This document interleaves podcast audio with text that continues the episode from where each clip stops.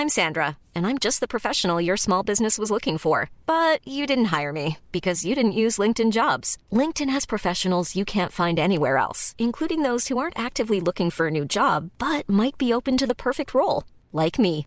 In a given month, over 70% of LinkedIn users don't visit other leading job sites. So if you're not looking on LinkedIn, you'll miss out on great candidates like Sandra. Start hiring professionals like a professional. Post your free job on linkedin.com/people today. La direction de Rock et Folk Radio s'excuse en avance pour les possibles perturbations mentales et envie de chanter intempestive qui pourraient avoir lieu suite à l'écoute de cette chronique. Merci. La vie d'un riff de légende, de sa naissance du bout des doigts à aujourd'hui, c'est l'historique sur Rock et Folk Radio. Un riff, c'est comme un canard. Dans les deux cas, ça peut voler en V. Et c'est là qu'on se dit, euh, c'est fou quand même. Comment une guitare a pu inspirer toute une population de volatiles On ne saura certainement jamais. Aujourd'hui, je vous demande de bien vous échauffer le cou, de vous préparer à une méga teuf et à être excellent. Voici Bohemian Rhapsody de Queen. Is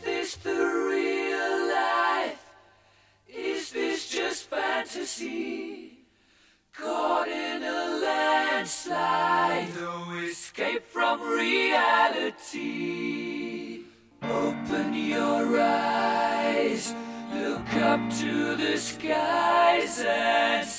Sortie le 31 octobre 1975, la chanson. Ah, c'est le bon truc. La chanson.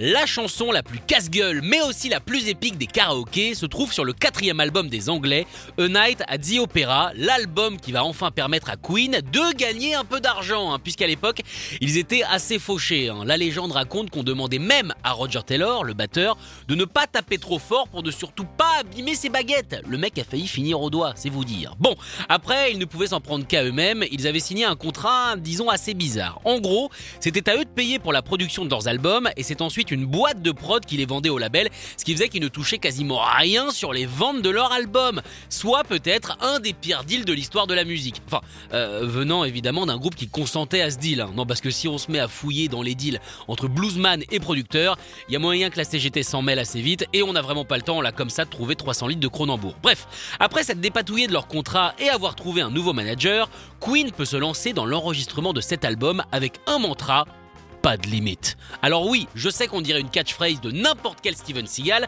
mais c'est grâce à ça que cet album est aussi génial et surtout que Bohemian Rhapsody a pu voir le jour. Enfin, c'est grâce à ça et surtout grâce à un budget assez gigantesque. hein. En tout, 338 000 livres sterling actuels, soit 40 000 de l'époque, pour se payer 7 studios différents et 4 mois de boulot, soit tout simplement l'album le plus cher de l'histoire à l'époque. Et autant vous dire que ce prix, bah, c'est clairement dû à BR, hein, comme on dit dans le milieu, on n'aime pas prononcer les titres de plus de 3 syllabes.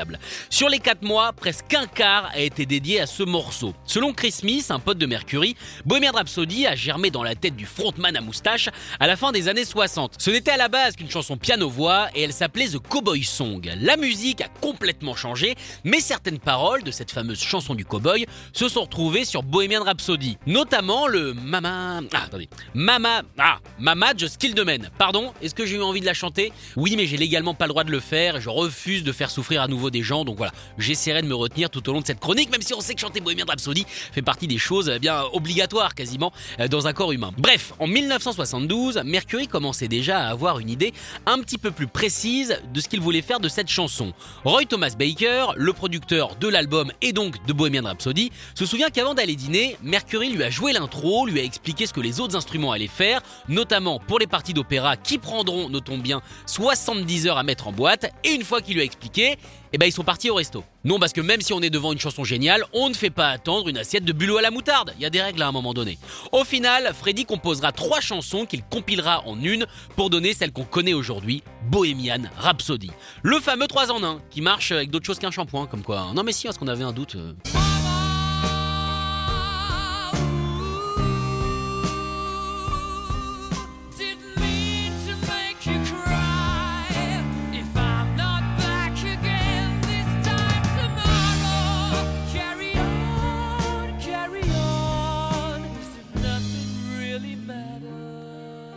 La composition, ça allait. Vient maintenant le fameux enregistrement de Milliardaire. Souvenez-vous, celui qui a coûté 40 000 livres sterling de l'époque. Il faut savoir que seul Freddy savait où allait cette chanson.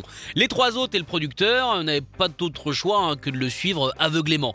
Brian May raconte que Mercury est arrivé en studio avec des post-it de partout et des dizaines de feuilles qu'il avait apparemment chippées au boulot de son père, le tout rempli de textes, de notes et de flèches. Dans ça va là, ça je le remets là. Bon bref, une sorte de petit Lego. D'ailleurs, le titre de travail du morceau sera Fred's Sing, le machin de Fred. Eh, si ça c'est pas un titre de chanson pour un groupe un peu paumé, c'est que j'ai le sens de l'orientation. Et autant vous dire que je peux me perdre dans un verre d'eau. Comme je le disais, le plus simple a été la musique. En peu de temps, le guitare, basse, batterie, piano était sur bande. D'ailleurs, le mythe raconte que Freddy a utilisé le même piano que Paul McCartney sur Hey Jude, que le chanteur, dents qui sortent un petit peu, a martelé comme on le fait normalement avec une batterie. Zéro respect de l'histoire, le gars. La vraie pièce de résistance a évidemment été les voix. Le groupe pouvait passer jusqu'à 12 heures par jour à chanter. Essayez ne serait-ce que de chanter euh, 40 minutes. Allez-y, je vous écoute. Vous voyez, c'est dur, hein Bah Alors imaginez 12 heures. En tout, il y a eu plus de 180 voix différentes sur le morceau.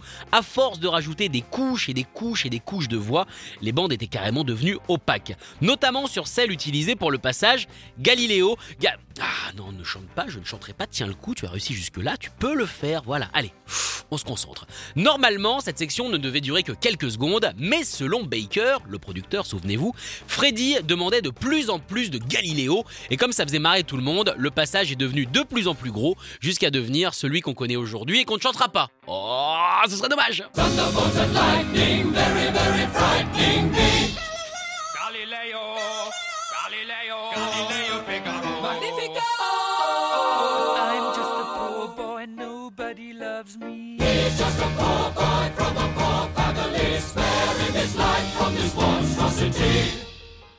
Vous avez chanté, hein Non mais ne mentez pas, c'est quasiment obligatoire de le faire. Et désolé hein, pour couper à chaque fois, je sais que c'est une sorte de petit crime. Bref, à la fin des trois semaines d'enregistrement, Queen avait un chef-d'œuvre, une chose quasiment jamais faite. Et vous savez qui déteste l'inconnu? Non Enfin, euh, lui oui, mais, on parle pas de lui à ce moment-là. Je parle évidemment des maisons de disques. La leur a demandé expressément à ce que la chanson soit coupée. Refus catégorique de la part du groupe. Du coup, Atlantique, la maison de disques, s'est dit bon bah les gars, on a qu'à le faire nous-mêmes, hein, ça a l'air facile, tu prends un sido, schlip schlip.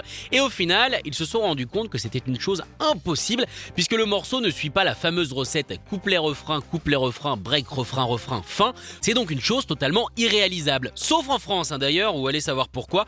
On a eu droit euh, à un pauvre edit de 3 minutes 55 réalisé par John Deacon. Bon, c'est sûrement pour nous punir d'être nuls en anglais, je vois pas d'autre explication. Mais pour les autres, si on coupe un bout, Bohemian Rhapsody ne veut plus rien dire. D'ailleurs, le sens de cette chanson restera quelque part toujours un mystère. Freddy, IE au bout, on le rappelle, ne s'est jamais vraiment expliqué. Certaines personnes parlent de coming out, notamment pour la phrase Mama Just Kill the Man, dans laquelle le Mercury homosexuel tuerait le Mercury hétéro. Des passages pourraient également évoquer son histoire familiale, notamment le départ de Zanzibar pour l'Angleterre en 1964, chose qui a été évoquée par Brian May, qui mine de rien hein, est comme nous, hein, puisque à lui non plus Freddie Mercury n'a jamais expliqué ce morceau. La seule chose dont on est sûr, c'est que Galilée a été mis là pour faire plaisir à Brian, un grand amateur d'étoiles. Long ou pas, compréhensible ou pas, la chanson a de toute façon cartonné à sa sortie. Preuve que les gars en costard avaient encore une fois tort. Elle sera numéro 1 des charts, chose qu'elle refera 15 ans plus tard quand Mac Myers la réutilisera pour la bande originale de Wayne's World. If you're gonna spew, spew into this.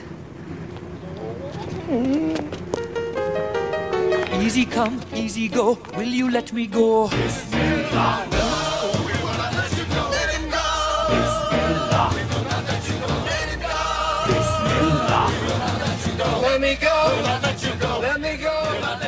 Un passage dans le film que Mac Myers d'ailleurs ne voulait pas faire, il a fallu une réalisatrice insistante pour lui faire prendre conscience que c'était drôle. Et ça aurait été dommage quand même de se priver euh, de ce jeté de tête, de ce headbang et de ses cheveux qui rebondissent partout. Allez, est-ce que ça serait pas l'heure des reprises? Mais si Et on commence avec AC Dixies qui a adapté le morceau en country et a même copié le clip qui à l'époque avait coûté une coquette somme. Mama, I just killed a man.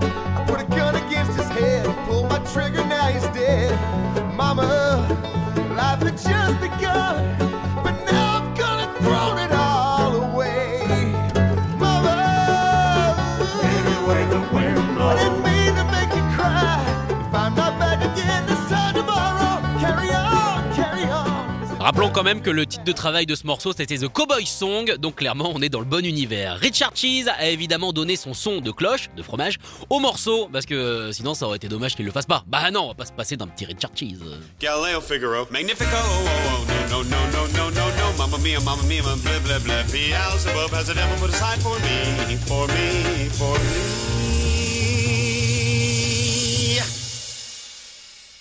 Nothing really matters, anyone can see.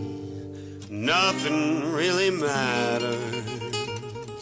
Et pour ceux qui trouvent que l'original est un petit peu euh, trop speed, euh, tu vois, je vous propose celle des Flaming Lips, qui là est carrément euh, un petit peu dans les nuages.